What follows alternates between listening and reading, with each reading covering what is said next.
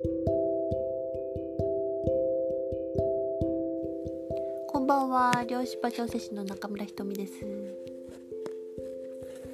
えー、今日もなんだかんだあっという間に過ぎましたね。えー、皆さんはいかがお過ごしですか？一日が早いですね。えー、今日のお題は不足などないというお題です。えー、不足を基準に私たちは、えー、生きてますよね。なんかあのまあ親もね不足ばかりを言っていたし、えー、不足を指摘されたし、えー、まあ、不足してるのが当たり前っていう感覚があると思うんですけれども、えー、いつも私たちは不足というところから考えてそれを、えー、不足を見て怯えているような状態だと思うんですよね。えー、でも今日はね不足などないっていう話をしたいと思います。えー、まあとはいえねあのまあ不足を見てるのでいつもね、えー通帳の残高が減っていく恐怖とかお財布から支払う時の何とも渋い感じとか税金持ってかれるとかですね、まあ、特にその不足っていうのはお金に関するものがやっぱ最も恐怖が、えー、大きい縛りも大きいんじゃないかなというふうに、えー、皆さんもね感じてると思います。まあ、他にもね本当に不足を、えー、私たちいつも見てるんですよね、えー、食料がなくなったらとかね、えー、あとはあの、まあ、勝ち取るねなんか競争して勝ち取らないとそのその席がなくなってしまうとかそのポジションがなくなるとかね、え選ばれない私は何かが足りないんじゃないかとか。まあ、できないからもっとできるようにっていうのも不足の観点ですよね。えー、知識が足りないや能力が足りないや愛情が足りないや元気が足りないや、えー、足りない足りないばっかりで、えー、足りないっていうのはやっぱダメイコールダメだっていうものと紐づいてるんですよね。あの劣っているだとかあ成功者ではないとかねだから自分はダメなんだっていうふうに、えー、まあ、足りないっていうだけで、まあ、そういうふうに紐づいちゃってるんですけれどもそうやって不足っていう世界を見ていくとどんどんどんどん狭い世界にいざなわれてしまう。いざなわれたくないですねこういうとこはね。えー、あの何ですかね先日ですねあの、まあ、実家のねえー、家の片付けををまあもうお母さんが片付けられないから手伝わなきゃっていう人が、えー、しなきゃいけないのよみたいな話をしててで何がこういっぱいあるんだろうって思ったらあのまあいろいろ汚れてるのもそうなんですけどそのトイレットペーパーの買いだめがひどいらしいんですよね。だからやっぱりねあのどうなんでしょうねそのあのオイルショックとかでトイレットペーパーがあのなくなってみんなが並んでる昭和の映像とか見たことあると思うんですけれどもやっぱそういう足りないとか不足したら怖いとかいうことにずっと人間って縛られてるんだなっていうのをねそれを聞いてあの思ったことがありました。まあでもね本当にねあのーまあ、私たちはそうやって教え込まれてるし地球の資源が枯渇してもうなくなりつつあるからなんかね大企業はこう火星に移住だとか、えー、なんかそういうあのプランがあるとかね。まあどうなんですかね。本当にそのある意味非常にもう地球の資源はないんだって言ってものすごいコントロールの意図を感じるっていう、えー、感じざるを得ない感じもしますけどね。まあ、当然私たちが生きているいくにはエネルギーっていうものが何何らか必要で、えー、今ねそのエネルギーはまあ私たちのこう考え一般的な考えでは無尽蔵に使えるものではなくて、えー、まあ私は九州に住んでるので、えー、宮殿にお金を払って電気を使わせてもらってますし細部ガスにお金も払ってますしソフトバンクにお金を払ってますしガソリン代も払ってますしそういうこう払えなければ使払えなければ使われ使うことができない。止められたりとかね、えーまあ、そういう非常にこう、まあ、罪悪感を感じるような状況になりますよね。あのまあ、エネルギーとかその何で言うんだろうあの得るためには、えー、なんか支払わなければいけないし支払わなければお仕置き型が当たり前のような、えー、形となってまあ今あるなというふうな、えー、ことを思います。まあなんでね私たちはその各種支払いのために支払あの働いているようなねあのそういうことさえもその仕組みにも気づけなくなっている状態だと思います。まあ完全にエネルギーを、えー、握ってる会社の方が自分より上でお金より自分お金の方が自分より上で、えー、そういう、まあ、感じって、まあ、ごく当たり前みたいな感じになっちゃってますよね。まあ、不足の牢獄の中に人類はいるような感じです。まあね本当しまいにはねウイルスに対しても注意が不足してるとか、えー、除菌してないからだとかね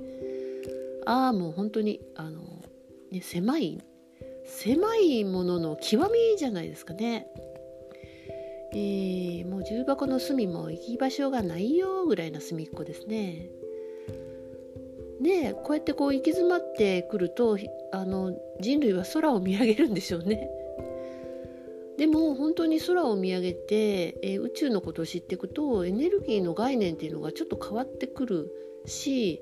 エネルギー不足っていうのはあのこの宇宙ではありえないのだと、えー、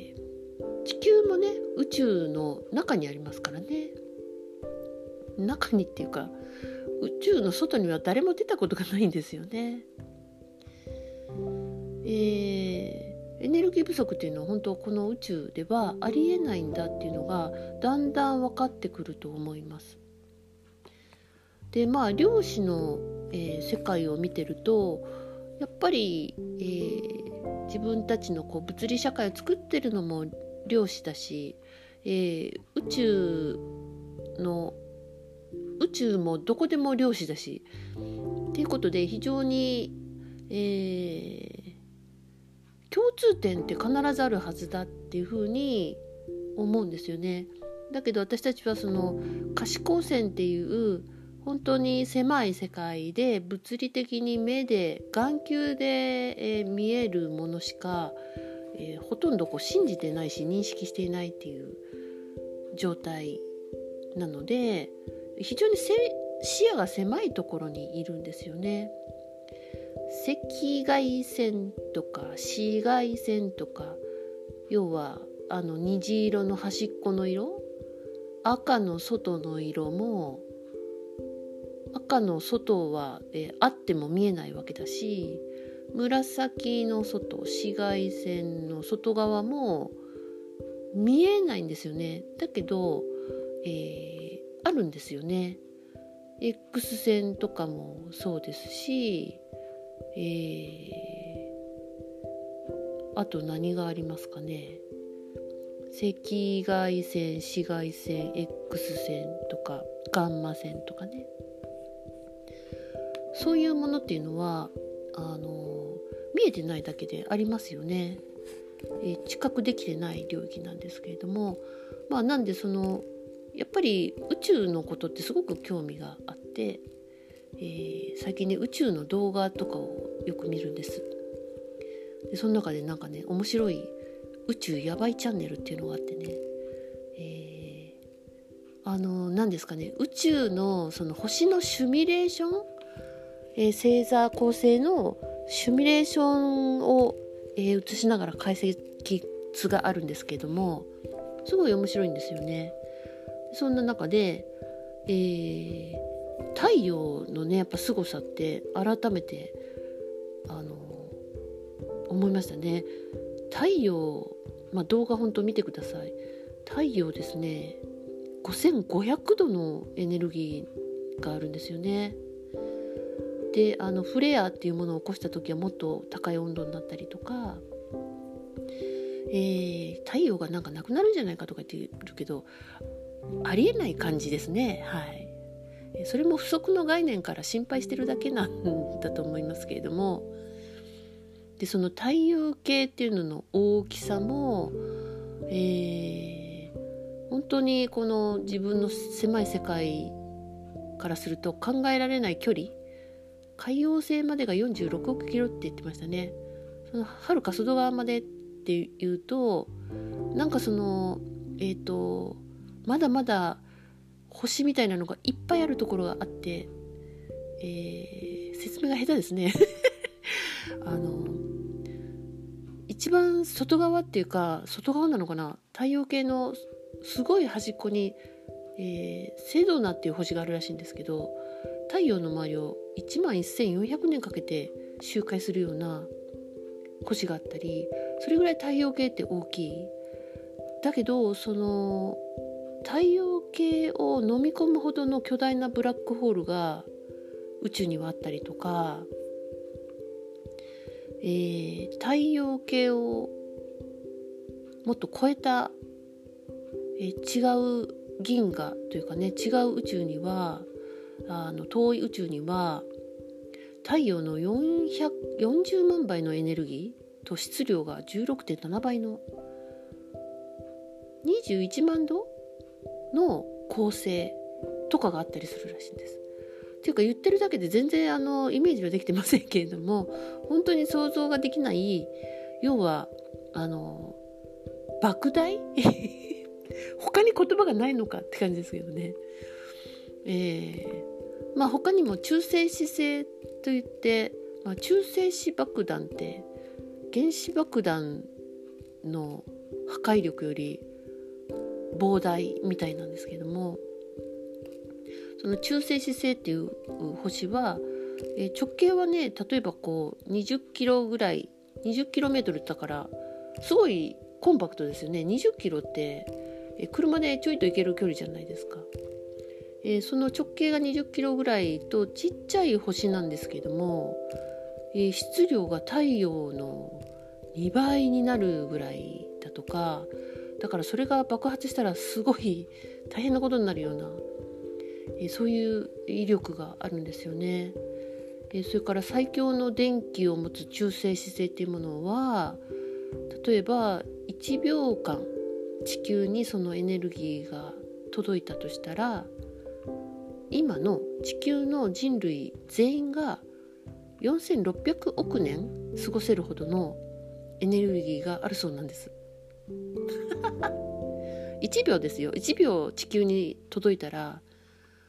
みんな電気代払わなくても、えー、4600億年過ごせるらしいんですよ。そんなそんなこう星があるその可能性があるってことですよね。なんで地球だけそんなにエネルギーがないってありえないですよね。えー、地球に届くエネルギーをうまく使ってないし使わせないように、えー、する何かがあるんだと思います。あちなみにさっきのねえっ、ー、とあのすごい、えー、中性子星のあのエネルギーは、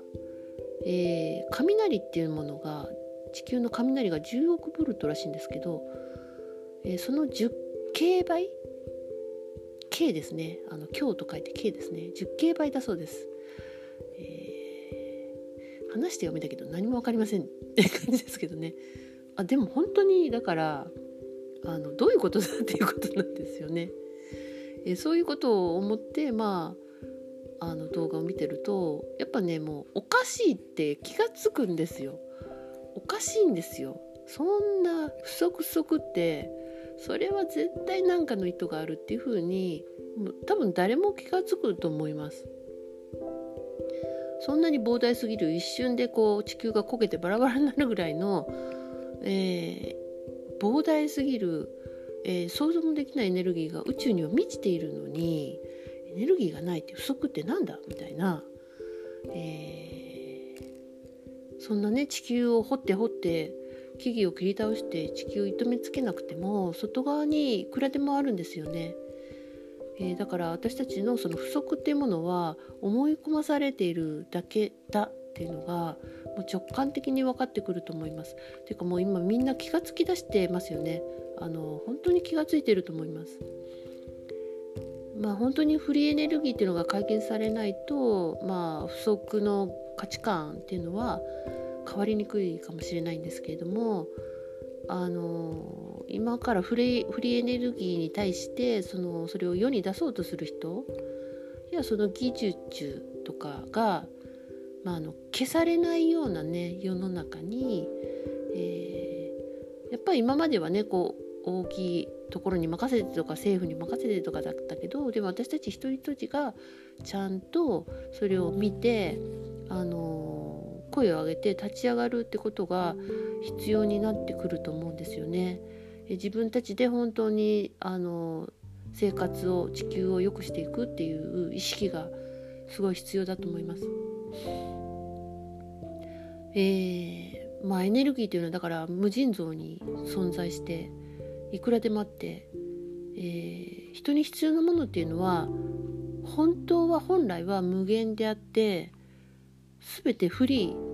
無料なんだっていうことがわかると思います。ある時ね思ったんですよ。本当にこれはある時本当ふと雨が降ってる日にえー、いつもだったらねもう雨かとかって思うんですけどなんかその日はあ一番大事なお水私たちが生きていく上で一番大事なお水お水だって天から降ってくるって思ったことがあってえー、全部与えられてるっていうのをなんか非常に大きく感じたことがあります。あとはね、まあ、種を植えたらあとは土が作ってくれるし、えー、電気とかエネルギーって本来は誰のものでもない宮殿のものでもないっていうことですよ。ね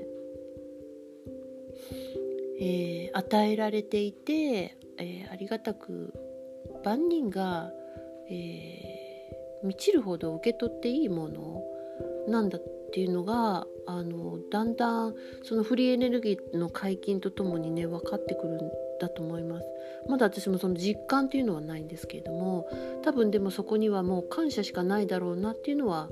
想像がつきますよね。えー、まあまあ最後にですねあの私たち星ってこう離れて見えるじゃないですかここの星とここの星の間に何もないみたいな。バシャールの曰く見えないあのエネルギーでコードがつながってるらしいんですよね星って。だから非常にあの何ちゅうのかな網網の目というかあのすごい無人あの縦横無尽につながっているそうなんです星々は。まるでそれってなんか脳のニューロみたいだなっていうふうに思ったんですけども脳はあの銀河の星みたいに本当に数えきれないこう神経細胞がぎっしりなんだなみたいな非常になんかその映像がリンクしてきた感じがするんですよね。で1,000億ものニューロンがあるっていうのは聞いてましたけれどもシナプスってそのつなぎ目は100兆あるらしいです。えー、そういうものが全部こうつながっている、えー、そして星もつながっている、えー、同じじゃんみたいなそしてまだあの人類はその宇宙の全全体像も分かんないらしいし5%ぐらいしか知覚できてないっていうことらしいんですよね。そして人は自分の脳のまあ5%しか使ってないってことをよく聞きますよね。まああの5%ってことはないらしいんですけれども、えー、5%のところを擦り切れるほどそこばっかり使ってるっていうようなことなんだと思います。でこれは偶然ではない、えー、何かねとても、え、深い関連性があって私たちはもっと、えー、自然とか宇宙とかに、え意識を向ける、え時が来てるなっていうのを感じます。え、長くなっちゃったけど、え、今日はこれでおしまいです。おやすみなさい。ごきげんよう。